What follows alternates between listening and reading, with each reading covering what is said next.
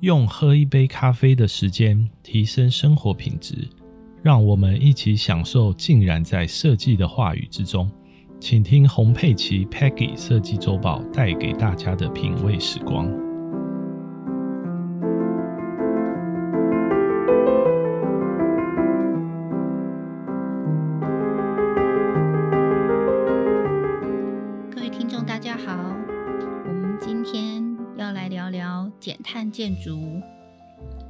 首先我们先了解减碳建筑是什么。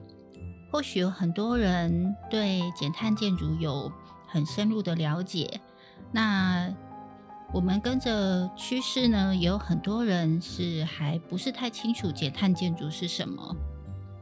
那减碳建筑呢，是指在建筑物的设计、施工还有使用拆除的过程中，采用。节能减排，还有减少台碳排放的一个技术跟策略，那从而减少对环境的影响，并且我们提高它的可持续性。所以呢，在全球范围内，建筑业是能源消耗跟碳排放的主要来源之一。那因此呢，减碳建筑成为实现低碳经济。气候变化的一个重要途径。那我们谈到说，为什么要聊减碳建筑呢？那其实减碳建筑对我们的生活跟未来的发展息息相关。那以下呢，我将介绍就是减碳建筑的重要性，还有就是这个跟我们有什么关联呢？那第一个，它对环境的。永续性。那在全球暖化跟气候变迁的影响之下，减碳建筑呢，它成为实现环境永续性的一个重要策略之一。那建筑业是能源消耗跟温室气体排放的主要行业之一，所以减碳建筑的推行呢，能够减少碳排放跟能源浪费。还有有有效的应对气候变迁的挑战。那第二点呢，我们可以减少能源的消耗。在传统建筑的能源消耗方面呢，存在着许多的问题，譬如过度使用空调、照明等等。那减碳建筑通过呢，优化的建筑设计，还有现在很注重的节能技术跟再生能源的应用。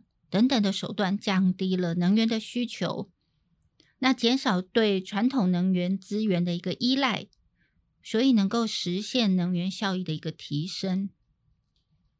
那第三点呢，可以节节约我们的资源。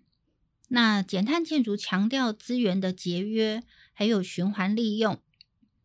譬如说，嗯，提倡可以使用环保材料。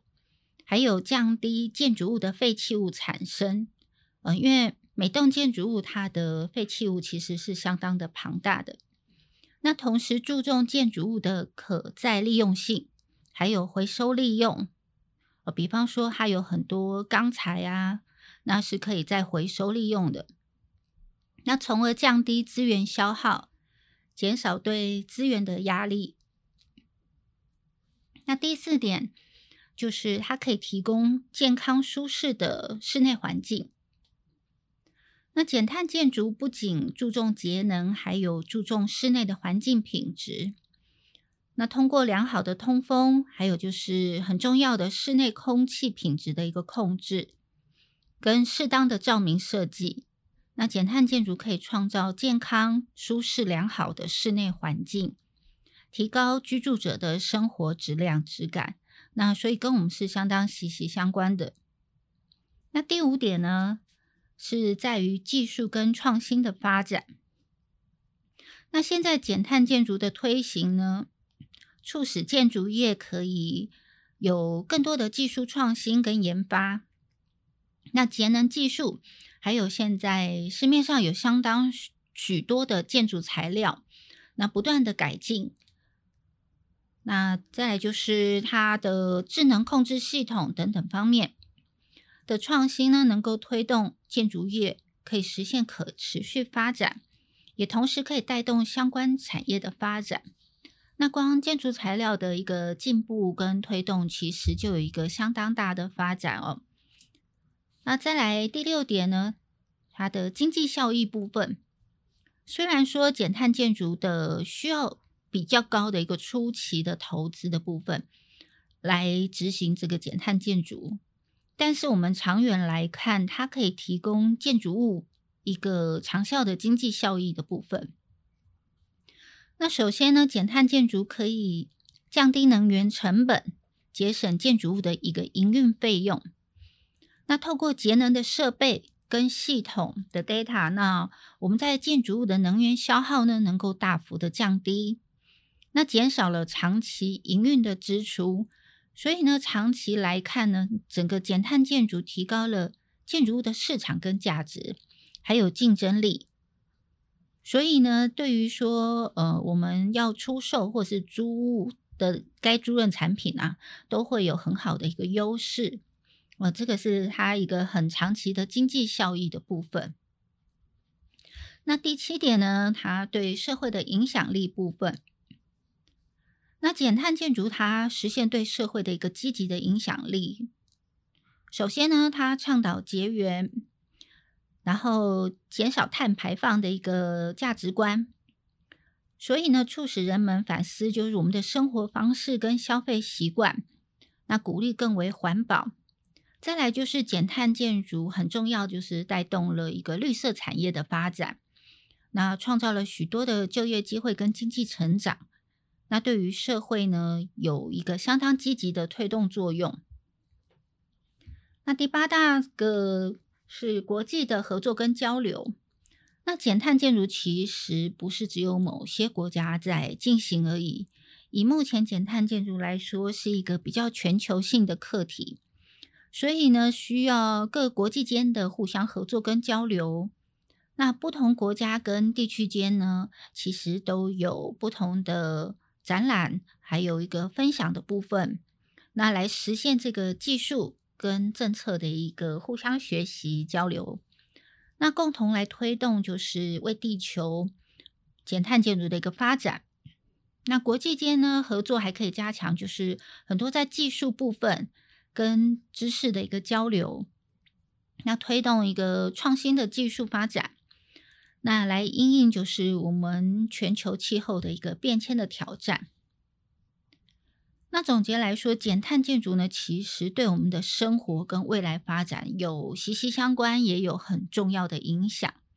那它不仅关乎就是我们环境永续性跟气候变迁，还有对我们整个经济、室内环境、技术创新，还有社会意识的提升呢，都有关键的作用。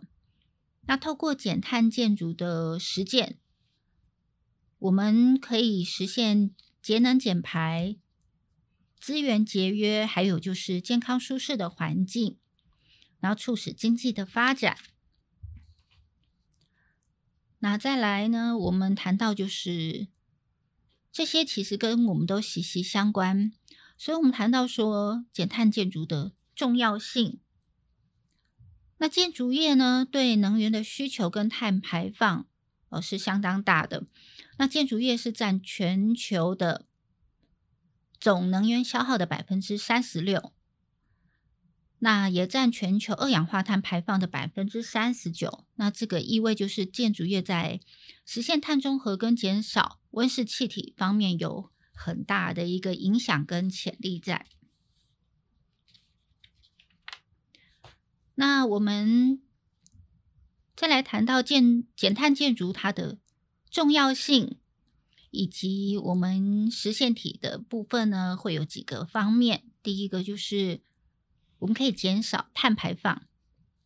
那减碳建筑的核心目标呢，是减少我们建筑物的碳排碳排放。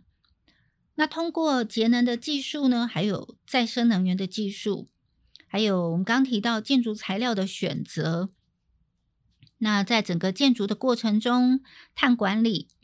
可以大幅的减少建筑物在呃营运阶段产生的一个碳排放，呃，这样可以对全球的减排的部分呢，做一个很大的贡献。那第二个是节约资源的部分。那减碳建筑强调资源的有效利用，比方说，呃，像我们比较知道，就是透过节约能源，还有水资源的再利用，那减少废弃物，还有减少对原材料的一个需求。那这样子可以实现节约资源的一个目标。那同时降低建筑过程呢，会对我们社会环境的一个冲击。那再来的重点的部分呢，是提高室内环境的质量。就是我们减碳建筑不仅关注能源的效益的部分呢，还有注重室内环境的质量。那通过合理的一个通风系统，那选择环保的材料，还有减少有害物质的应用。这个是现在目前大家居家非常重视的，那也可以提供很安全、舒适、健康的一个室内生活环境。那第四点呢，是可以促进绿色经济的发展。减碳建筑呢，为经济发展呢带来了一些呃转型跟机遇呢，在推广减碳建筑的一个技术呢跟产业发展，譬如说节能的设备。还有再生能源行业啊，跟绿色建材等等呢，它就促进了我们整个绿色经济的发展。那减碳建筑还可以提高建筑物的价值跟竞争力。然后这我们刚刚有提到，就是它的一个优点、好处的部分。那第四大点呢，我们提到就是减碳建筑的策略跟技术的部分。那第一个是我们可以运用节能的技术。节能的技术其实是我们减碳建筑的一个核心。那建筑物中的一个设备跟系统呃相当的多，譬如说照明设备啊、空调设备、给排水设备呢，那这个都可以采用节能技术的一个设备部分，譬如高效的照明系统，然后还有就是建筑的外墙隔热、节能冷暖系统等等，还有透过就是。能源管理系统、自动控制照明，还有智能居家系统，然后来有效确实的管理节能技术的一个优化的一个使用。那第二点呢，在策略技术部分，我们可以运用就是再生能源的利用。那再生能源的利用呢，是在我们实现减碳建筑一个非常重要的部分。譬如说，其实大家应该都众所皆知，就是可以安装太阳能系统。那太阳的热水系统，还有就是利用太阳能、地热能来提供电力、热水、空调等等能源的部分。那这样做呢，就是我们可以减少对传统能源的使用跟依赖，还有可以减低碳排放的部分。那甚至会有呃多的能源可以再作为一个利用。第三个是建筑材料的选择。那建筑材料就相当的多了，建筑材料选择对减碳的建筑其实非常的重要，尤其现在呢，相当的注重环保、可再生，还有就是低碳足迹的一个减碳建筑，譬如说，呃，竹子的材料啊，或是再生的材料，然后节能玻璃可以减少碳排放的材料等等。那另外呢，也可以采用。模组化、呃模块化的跟预制的一个建造技术，来减少一个资源浪费，还有就是我们施作过程的碳排放。那目前这些技术呢，在台湾也已经都做得相当的不错。那第四点，还有就是绿建筑的基础设施。那我们看到建筑物的周围呢，绿色建筑的一个基础设施，其实是减碳建筑相当重要的一个部分。那譬如说，我们现在其实在环境就会增加的一个绿覆盖率，还有就是会呃实行就是雨水收集系统，还有就是生态池，让这个绿色建筑基础呢会做得更好。那以下我们聊聊就是以上所说的减碳建筑一些重要性跟实施策略部分。那我们来听看看，在台北知名的减碳建筑案例有哪些呢？那我在这边为各位举了一些案例，大家有空如果经过或是想多了解、多看看呢，可以呃针对这些建筑物再去多做一个呃了解的部分。第一个是我们看到台北一零一，那台北一零一是台湾的一个地标性建筑，也是世界上最高的绿建筑之一。那它采用了许多节能跟环保的技术。譬如说，高效的隔热设计啊，天然采光、雨水回收系统，还有太阳能发电等等。那这些建筑特色呢，就使得台北一零一成为一个减碳跟节能的一个典范。那第二个案例呢，是在台北植物园的绿建筑。那这个设计呢，它是以生态永续为主题，而每个案例都有它的特色的部分。那这个案例融入了许多减碳元素。比方说，建筑物它利用了太阳能发电系统，那提供部分的电力需求呢，并且采用绿屋顶跟节水设备，那减少能源的消耗跟水资源的浪费。同时呢，建筑物本身内部的空气品质控制还有环境监测，也确保了室内良好的室内环境品质。第三个案例是在环保署的环境教育馆。那环保署环境教育馆呢，是一个有节能跟环保特色的一个建筑物。譬如说，它是一个有良好的隔热、自然通风采光的地方，然后减少对人工照明跟空调的一个依赖。所以呢，它是属于比较被动性的设计为原则，材料呢也是相当强调环保性跟再生材料的一个应用。第四个案例是阳明山国家公园管理处的办公大楼。那这座大楼以生态建筑的设计为理念，采用了许多项节能跟环保的措施，包括说它建筑物外墙的绿化、太阳能发电系统、雨水回回收，还有就地热的应用等等。那大楼内部的照明呢，也是使用节能灯具，并且采用了智能的控制系统。来控制调节室内温度跟照明温度，那减少了一个能源的消耗。那第五个是台北市立美术馆。那台北市立美术馆是一个展现现代艺术的一个重要场所，所以它采用了绿色建筑跟可持续发展的设计原则呢，呃，并以就是绿意盎然的一个屋顶花园和节能的系统为特色，那也获得了许多的国际奖项。那再来介绍的是国家剧院。那国家剧院呢，是一个比较现代的剧场的部分。那融入了比较台湾建筑的元素，同时呢，很注重节能跟可持续性。那并且呢，设计了能源使用跟照明系统都采用了太阳能发电，还有就是雨水回收跟节水设备等等的措施。那也获得相当多的国际奖项跟建筑奖项等等。那第七个案例介绍的是台北花博公园。那台北花博公园可能有相当多人都有去逛过。那它是一个融合了一个绿色的空间、文化跟艺术，还有环境教育的一个地方。那着重就是可持续性跟环境保护，包括它设计了。绿屋顶还有雨水回收系统、太阳能应用呢，呃，这些都是相当好的一个设计。那也获得了国际绿建筑跟设计大奖。那第八个案例是台北数位中心。那数位中心呢，是一个比较着重数位艺术的一个文化机构哦。那所以呢，它的整个概念呢，是融入比较创新的科技跟环境的意识为目标。所以建筑物是利用太阳能还有风力发电系统，而且采用就是高效隔热的材料跟节能照明的设备呢，最主要是在减少能源的消耗。因此，台北数位艺术中心呢也获得相当多的国际设计奖项，还有德国红点设计大奖。那第九个是台北市立动物园原本部大楼。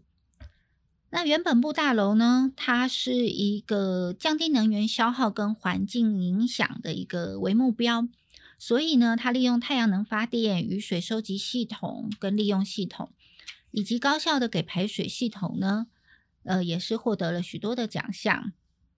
那最后一个例子是我们的台北城市农业示范厂。那农业示范厂是一个可持续农业跟绿色建筑为主，所以呢，它采用许多节能跟环保的设计，包括利用了太阳能发电系统、雨水收集跟利用，还有建筑结构的再利用等等。所以台北城市农业示范厂呢，这个建筑设计呢，获得相当多的国际奖项，还有就是美国国际建筑的设计奖。那这些知名的台北建筑案呢？展示的就是我们在台北市减碳建筑方面的一个领先的地位。那当然，在呃其他各城市也会有相当多的一个案例呢。因为时间的关系呢，我们先呃一个城市一个城市的先做介绍。那这些建筑物呢，特殊的一个设计概念跟创新的节能技术呢，也都获得相当多的国际奖项。那表示呢，这些案例呢，在城市方面呢，展现可持续发展跟环保的一个力量。那其实减碳建筑呢，是我们当今建筑界跟环保，呃，相当重要跟关键的一个议题呢。随着就是我们全球环境的一个变化、气候的变化，还有能源危机的种种严重性，所以呢，我们必须要迫切采用。行动来减少建筑业对碳排放的一个贡献。那减碳建筑呢，最重要就是在降低能源消耗、跟减少碳排放，还有提高室内舒适跟可持续性等等。那我们透过节能跟使用再生能源，还有就是环保材料技术等等，减碳建筑可以降低对传统能源的依赖跟温室气体的排放。还有减少对环境的负担，那同时减碳建筑还可以提升整个建筑物的效能跟价值，那提供健康舒适的室内环境，并且节省能源使用。在台湾呢，减碳建筑的方面呢，有相当呃令人瞩目的成就，许多台湾建筑师跟设计团队呃致力于创新，在节能跟环保的技术也相当的成熟。那设计出一系列就是具有国际影响力的减碳作品。那这些作品呢的特色，还有就是高效能源跟利用，那获得了许多国际奖项的肯定。其实减碳建筑不仅是一个技术性的一个挑战呢，也是我们对环境一个负责任的一个态度。那透过我们促进减碳建筑的发展呢，实现节能减碳的目标。那减缓气候的一个变化，那我们一起共同创造持续一个美好的未来，也是需要政府界跟建筑界，还有设计师跟公众呢，可以共同来实现，共同努力。那在未来呢，我们应该更加进一步的呃推广跟减碳建筑的一个应用，努力的研究跟创新，那一起来设计。跟解决方案的部分，那减碳建筑呢，其实不只是呃个人或是一个国家呃的一个关注的一个问题啊就是减碳建筑它其实是一个全球性都会碰到的一个问题跟一个挑战。那在台湾这部分已经执行了一段时间呢，也取得相当重要的成就。那透过大家的努力跟持续的一个发展。那我们能够建立未来更可持续、节能高效的一个建筑环境，为我们的后代子孙创造更美好的未来。谢谢各位今天的收听，晚安。设计隐藏在生活之中，就让 Peggy 洪佩琪带着我们一起挖掘。谢谢大家的收听，今天节目就到这里，也欢迎各位听众可以加入我们的官方 Line at。Line 搜寻 at p e g g i e Peggy 就可以找到我们。对于节目有任何想法或问题，都可以留言告诉我们。那么就下集再见喽。